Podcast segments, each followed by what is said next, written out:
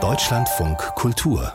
Lesart Viktor Klemperer ist vielen vor allem durch seine bewegenden Tagebücher bekannt, aber auch durch sein einmaliges Projekt LTI, Lingua Terzi Imperii, in dem er die Sprache der Nationalsozialisten analysiert hat. Aus diesem Standardwerk gab es gestern am 9. November in Dresden gleich zwei Lesungen, eine vom Staatsschauspiel und der jüdischen Gemeinde und die andere im Stadtmuseum veranstaltet von den Freien Wählern.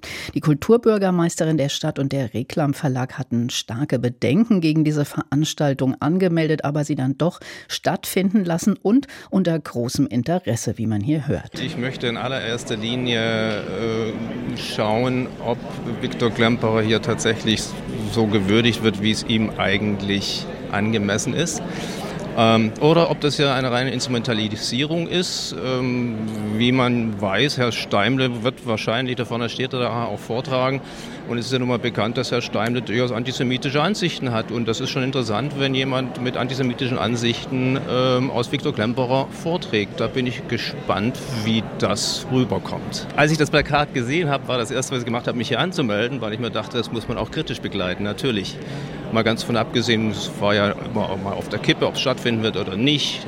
Ich kann es mir nicht vorstellen, dass es jemand missbraucht. Und äh, ich komme gerne her, weil ich den, äh, diesen Tag einfach auch würdigen möchte.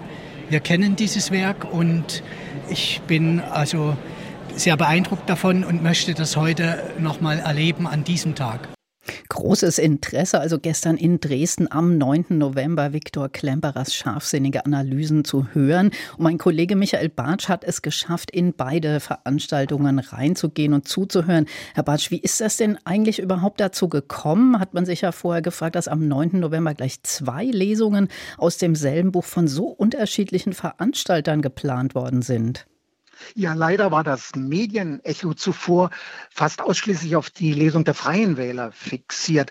Beide Lesungen gehen auf einen Aufruf oder ein Angebot der Dresdner Kulturbürgermeisterin Anne-Kathrin Klepsch schon vom August zurück an die Stadtratsfraktionen, ob und was sie vielleicht zur Gestaltung des 9. November beitragen wollten.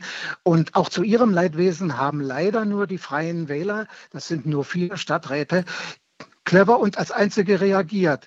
Und ähm, so, daraufhin bekamen sie schon Mitte August vom Kulturrathaus den Festsaal im Stadtmuseum angeboten. Was da kommen sollte, welche Inhalte, das ist allerdings nicht klar gewesen. Reagiert hat auch das Staatsschauspiel Dresden.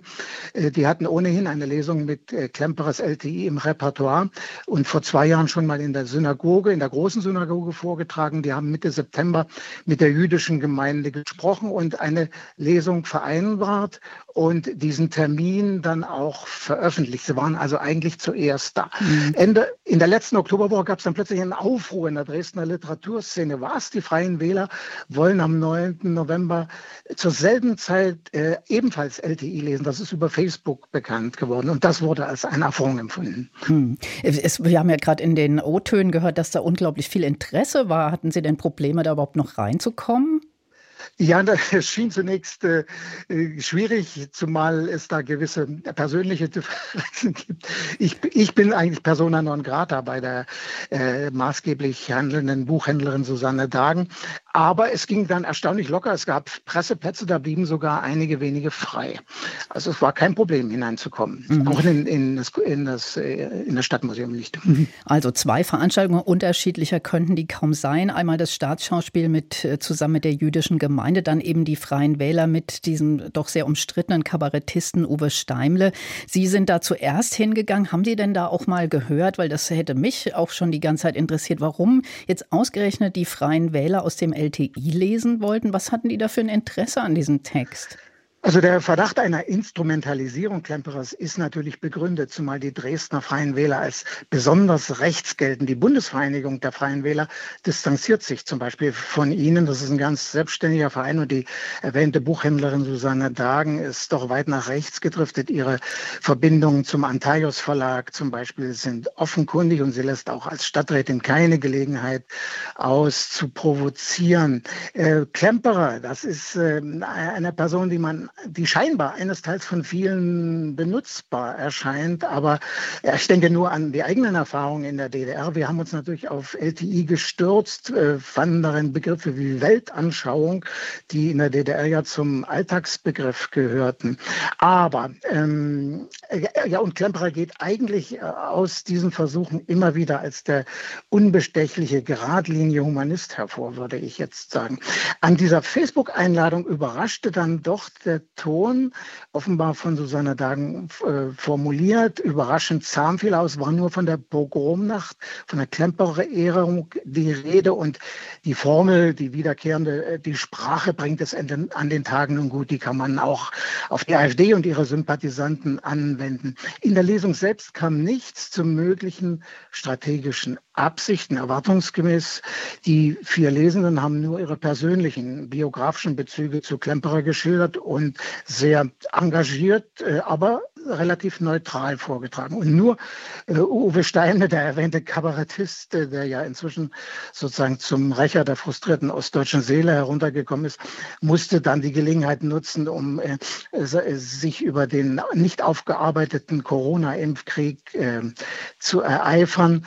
Äh, er hat aber in seiner an die DDR-Nachrichtensendung aktuelle Kamera angelehnten YouTube-Sendung eine Absicht klar erkennen lassen, als er nämlich formulierte, von der LTI zur Sprache des Grünen Reiches. Und das ist nun wirklich eine fatale Analogie in meinen Augen.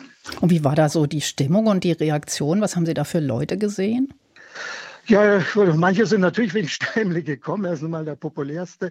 Es gab auch die, die ewig gekränkten Sachsen, die man bei solchen Anlässen immer wieder findet. Aber auch sehr ehrlich interessierte Bürger, wie es die eingangs äh, zitierten O-Töne ja widerspiegeln. Ich muss sagen, ich war vom Verlauf äh, dieser Lesung, wenn ich es so salopp formulieren darf, angenehm enttäuscht. Es, äh, was abgelaufen ist, taugt wirklich nicht zur Skandalisierung. Es gab in der Tat eine Schweigeminute für die Opfer der Pogromnacht 1938. Äh, es wurde äh, honoriert die Geistes- und Sprachschärfe Klemperes. Und ich sage aus meiner Sicht, äh, mit seiner Vereinnahmung wäre es auch ein bisschen schwierig geworden, denn in der LTI finden sich auch verblüffende Analogien zu heute. Also der, er setzt sich mit dem von den äh, Nazis denunzierten äh, mit der Weimarer Republik als System auseinander. Und heute sind wir bekanntlich auf äh, der Straße, hört man das ja, wieder die Systemmedien. Und äh, ich traue auch den beiden den mir gut bekannten Lesenden Arnold Fahrz, CDU-Bundestagsabgeordneter vereinst, und früher, der früheren Grünen Antje Hermenau, nicht zu, dass sie sich vor einen Karren da spannen lassen wollten. Herr Bartsch, jetzt waren wir noch gar nicht bei der anderen Veranstaltung. Die haben Sie ja auch noch besucht in der neuen Synagoge. War das da völlig anderes Publikum und ganz andere Stimmung? Erst einmal äh, die, der quantitative Aspekt, Sie haben äh, von gu äh, gutem Besuch gesprochen, ich würde sagen außerordentlichem Besuch in, die, in das äh, Stadtmuseum passen nur so knapp 200 Gäste rein und fast ebenso viel geschätzt fanden sich auch in dem ungleich kleineren Raum der neuen, äh, erst im September eingeweihten Synagoge, also mindestens 150, es hat alle überrascht, ein deutlich wahrnehmbar jüngeres äh, Publikum, ausgesprochen sachkundig, wenn man sie ansprach und belesen, auch wenn sie gar nicht mehr zu der Generation gehören wie ich, als man in äh, kulturbürgerlich renitenten Kreisen der DDR LTI unbedingt zum Kanon zählt. Also meine Ausgabe stammt von 1982. Wichtige Bemerkung noch, äh, Staatsschauspiel Chefdramaturg Jörg Bocho wollte beide Lesungen nicht äh, im Kontrast in der Konkurrenz sehen. Hm. Und wie war jetzt so, was würden Sie so als Resümee des Abends ziehen? Äh, auf jeden Fall sehe ich die vorausgegangene, immer größere Kreise ziehende Mediendebatte entschärft und sehr optimistisch formuliert. Dafür gibt es durchaus Anlass. Anscheinend äh, gibt es noch einige Geistesgrößen, auf die man sich lagerübergreifend verständigen kann. Und wenn selbst ein Steimle bedauert, dort öffentlich so gesagt, dass man über Gräben hinweg nicht mehr miteinander reden will, dann finde ich, ist doch noch nicht alles verloren. Michael Bartsch, vielen Dank für diese Informationen aus Dresden. Gern.